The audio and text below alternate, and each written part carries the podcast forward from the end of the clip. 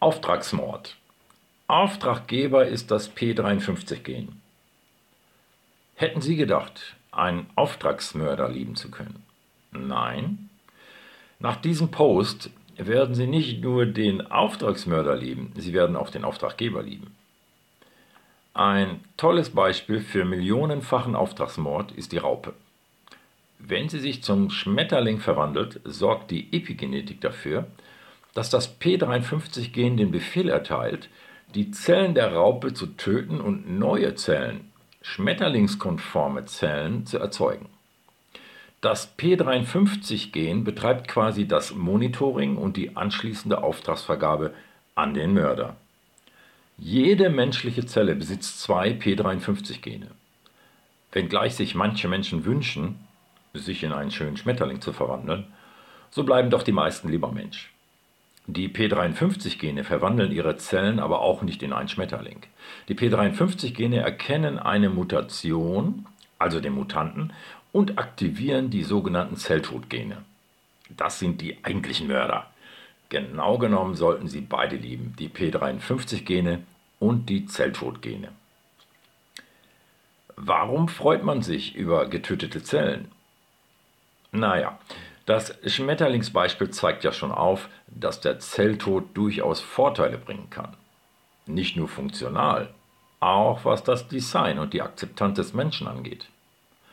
Eine Raupe erregt Ekel, ein Schmetterling Gefühle. Erzeugt der Zelltod auch positive Effekte beim Menschen? Die P53-Gene erkennen, wenn es in einer ihrer 50 Billionen Zellen zu Mutationen kommt. Zum Beispiel, wenn eine der 400 Krebsarten anfängt zu wüten. Zum Glück gibt es das P53-Gen. Und dann noch in doppelter Ausführung, quasi redundant, wie im Flugzeugbau. Da sind auch alle sicherheitsrelevanten Elemente doppelt installiert. Das P53-Gen erkennt die Mutation und gibt den Tötungsbefehl an die Zelltodgene weiter. Die Zelle stirbt, der Krebs auch. Super, eine Zelle weniger, bringt sie aber nicht um. Was glauben Sie, wie viele Gehirnzellen nach einem Vollrausch krepieren?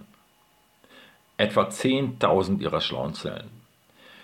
Wenn Sie jetzt alle Silvester- und Geburtstagsfeiern zusammenrechnen, da kommt schon ein ganz schönes Sümmchen zusammen. P53-Gene mutieren was passiert, wenn beide P53-Gene mutieren und nicht mehr funktionsfähig sind? Kein Auftrag zum Mord, kein Auftragsmörder. Dann sterben keine Zellen mehr ab. Das hört sich eigentlich gut an. Aber die Krebszellen sterben ebenfalls nicht und sammeln sich lustig weiter an zu einem immer größeren, niedlichen Krebsgeschwür. Also pflegen Sie Ihre P53-Gene. Wie? Hm, Daran forscht noch die Wissenschaft. Alles Zufall oder was? Die Evolutionsideologen wollen uns glauben machen, der Mensch, die Tiere, die Blumen, die Bäume, das Smartphone, alles Zufall, Selektion oder Kooperation, je nachdem, wer ihr Guru ist. Nein, natürlich glaube ich nicht, dass das Smartphone sich entwickelt hat. Das ist einfach zu banal für den evolutionären Zufall. Die Evolution sucht sich nur extrem komplizierte und zugleich komplexe Herausforderungen aus. Außerdem gibt es da keine P53-Gene. Es gibt keine Mutationen im Smartphone. Der Mensch sollte sich ja mindestens über 10 hoch 500 Mutationen entwickelt haben. Und das waren keine Krebszellen, das waren positive, gesunde Zellen. Schließlich hat da irgendjemand die fittesten selektiert. Aber laut Evolutionstheorie müssten sich die P53-Gene ebenfalls über Mutationen entwickelt haben. Da entstehen zwei Fragen. Erstens, als diese Auftragsgeber und ihre Auftragsmörder noch nicht da waren, wer hat den Zellentod beauftragt, wenn dann doch mal böse Mutanten auftauchten? Gab es ursprünglich nur positive Mutationen, obwohl unsere primitiven Vorfahren mit allem kopulierten und alles verspeisten, was ihnen über den Weg gelaufen ist? Zweitens, warum haben positive Mutationen Gene entwickelt, die heute entweder nur noch für die destruktive Mutation zuständig sind oder aber selbst durch destruktive Mutation geschädigt werden. Was hat die Evolution da falsch gemacht? Positive Mutationen sind wohl irgendwie ausgestorben. Man findet eigentlich nur noch Mutationen, die die Auftraggeber für den Zellenmord auf den Plan rufen. Mehr als 4000 Krankheiten werden heutzutage durch Mutationen ausgelöst, ohne die Dunkelziffer zu berücksichtigen. P53 wird bestimmt nicht arbeitslos. An dieser Stelle finden Sie in meinem Text einen Link auf einen meiner Artikel. Achtung, Achtung an alle Mutanten.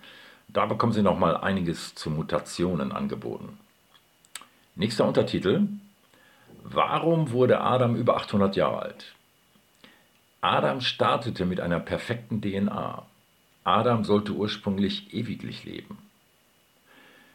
Die DNA oder seine DNA wurde dann nach dem Sündenfall mit sogenannten Wachstumsstoppern versehen.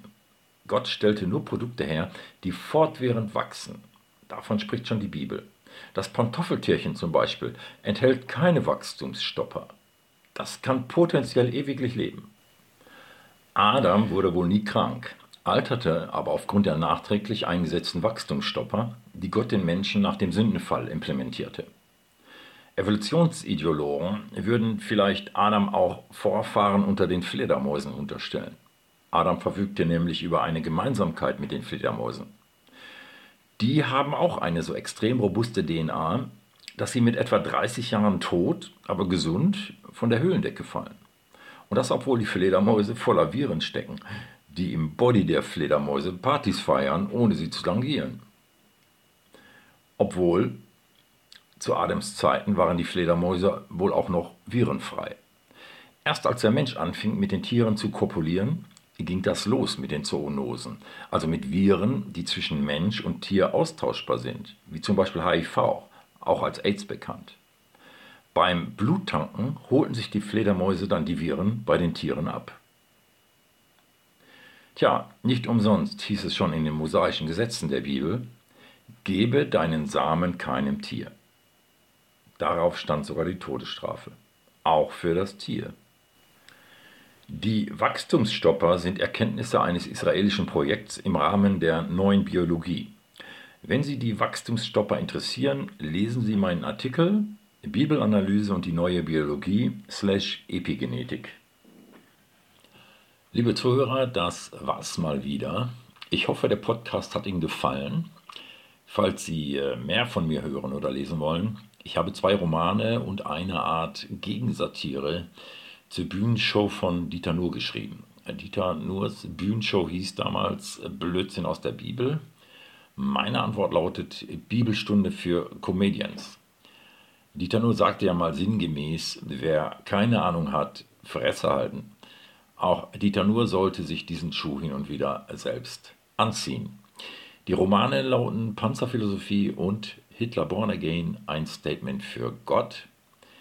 Panzerphilosophie beschreibt das Leben eines Oberfeldwebel Tom Blume bei der Bundeswehr als alleinerziehender Vater eines kleinen Töchterchens und leichten pazifistischen Tendenzen nicht immer ganz einfach, so ein Leben als Soldat. Hitler Born Again, ein Statement für Gott, lässt Hitler im Jahr 2019 wieder auferstehen, nicht um den Vorsitz in der AfD zu übernehmen, nein, Hitler muss sich vor einem imaginären Richter für sein Handeln verantworten. Die Hörbücher sind in Arbeit, als E-Book oder Taschenbuch sind aber alle drei Bücher bei Amazon erhältlich. Bis zum nächsten Mal, Ihr Mutlu Müller.